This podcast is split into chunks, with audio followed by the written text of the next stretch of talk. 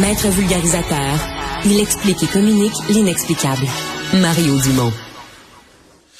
On est de retour pour parler de cet article du Devoir ce matin euh, qui parle de 24 000 places qui auraient été perdues en service de garde en milieu familial. Et euh, ça faisait un bout de temps, on savait qu'il s'était perdu des places en milieu familial. Euh, en fait, c'est probablement des problèmes en matière de services de garde. Là. Le gouvernement s'était forcé, on crée des places en, en, CPE, etc. Mais ça a été largement et plus que largement annulé euh, parce que des éducatrices qui gardaient quelques enfants à la maison, là, souvent entre 6 et 9 dans ces eaux-là, mais euh, ont fermé, ont tout simplement fermé boutique, ont cessé euh, leurs opérations, soit pour se joindre à un CPE comme employé, euh, ou soit pour aller faire complètement d'autres choses dans un autre domaine, mais ont cessé leurs activités là, parce que c'est une autre affaire. C'est pas, t'es pas salarié à domicile. Là, ils ont, ils reçoivent plus d'argent, mais ils doivent s'occuper du repas, de, faire l'épicerie, acheter leur repas. C'est comme une petite PME, là, un service de garde euh, à la maison, un service de garde en milieu familial. Euh, on va parler tout de suite avec la ministre de la Famille, responsable de la Montérégie, Madame Suzanne Norroy. Madame la ministre, bonjour. Bonjour. Bon, euh, qu'est-ce que vous avez euh, pensé? D'abord, est-ce que le portrait présenté dans le Devoir ce matin est juste? Est-ce qu'il s'est vraiment perdu? 24 000 places en milieu familial depuis 2018? En fait, c'est plutôt 12 000 là, parce qu'il y a eu des modifications là, au niveau de la méthodologie des chiffres par rapport aux places projetées, mais 12 000 là, en perte, on va se le dire, c'est quand même beaucoup de pertes de places pour des enfants en milieu familial. Vous dites le bilan du devoir était exagéré, là. Ben, en fait, euh, on le voit dans l'article, on mentionne bien le nombre de places qui ont été créées, le 24 000, moins celles qui ont été perdues. Alors, c'est un 12 000 places nettes de places. Euh, Mais c'est beaucoup. C'est beaucoup trop, c'est beaucoup trop, clairement. Et déjà, ça a débuté en 2014-2015, où on voyait euh, de plus en plus de gens qui fermaient des services de garde en milieu familial. Alors, quand on est arrivé en 2018, ben, on a mis en place on a remis en place des prix égaux pour toutes les familles. Ça a un peu stabilisé. Là est arrivée la pandémie. Évidemment, vous l'avez très bien expliqué. Hein, c'est à la maison, c'est chez les gens. Donc, dans le contexte pandémique, ça a euh, certains responsables de services de garde dans le milieu familial à fermer la place. Mais on a euh, mis en place des incitatifs, particulièrement depuis 2021, euh, donc des incitatifs qui ont augmenté les revenus donc que pouvaient avoir les services de garde en milieu familial. On a donné des montants pour aider les gens qui voulaient réouvrir. Donc, on a mis des initiatives à 850 millions euh, d'injectés.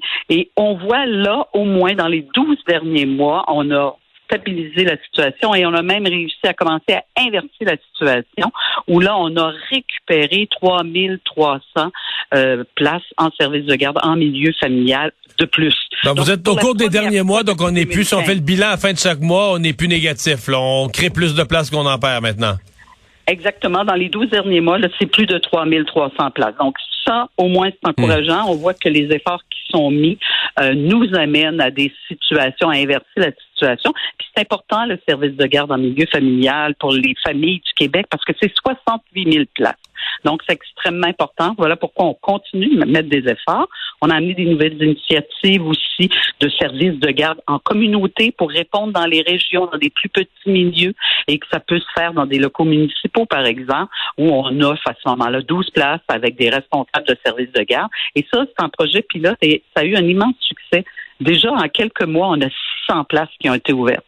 Alors, c'est vraiment intéressant de voir que, bon, on peut continuer à offrir, il faut continuer à mettre des efforts parce que les défis sont grands, mais c'est un service qui est apprécié par les parents. Ça l'est vraiment parce que c'est quand même une question qui se pose. Euh, il y, a, quand même un certain mouvement, autant autour des gens qui, qui sont en admiration euh, devant les CPE, qui vont dire ben ça c'est la vraie institution, c'est la vraie affaire, le programme éducatif, etc. Qui vont lever le nez un peu sur les milieux familiales, même si on dit un certain programme éducatif. Les parents sont où Est-ce que est-ce qu'il y a une masse de parents qui tiennent à ce, ce genre de service-là, là, un petit service de garde dans une maison? Tout à fait. Hein? C'est 68 000 euh, enfants qui sont dans les services de garde dans le milieu familial.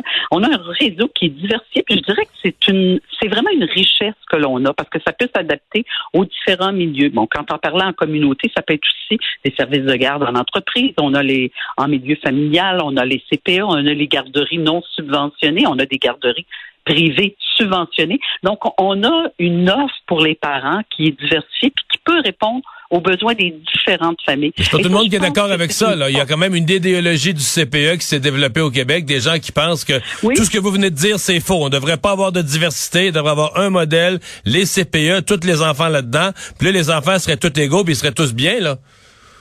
Mais dans la vraie vie, on est des familles euh, différentes, on vit dans des milieux différents, on a des municipalités, des régions qui sont différentes avec leur propre identité. Et le réseau, c'est un peu à cette image-là. Il développe des services pour répondre justement aux besoins des enfants qui seront pas tous pareils qui seront pas tous identiques et qui n'ont pas tous les mêmes besoins.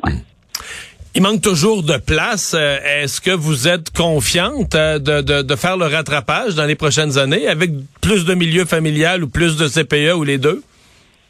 Et, et, je vous dirais même les trois, effectivement, pour compléter le réseau. Alors, évidemment, c'est la création de 37 euh, 000 places. On est en plein là-dedans, mais créer un CPE, ça prend deux ans. Donc, c'est quelque chose euh, sur lequel on continue de travailler pour que ça soit de plus en plus rapide au niveau de la création de places.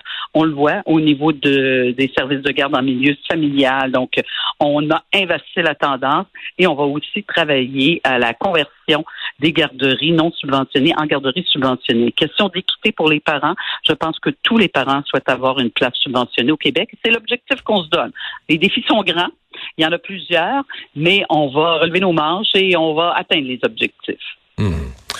Ben, Madame la ministre, merci d'avoir été avec nous. Au revoir. merci beaucoup. Bonne fin de journée.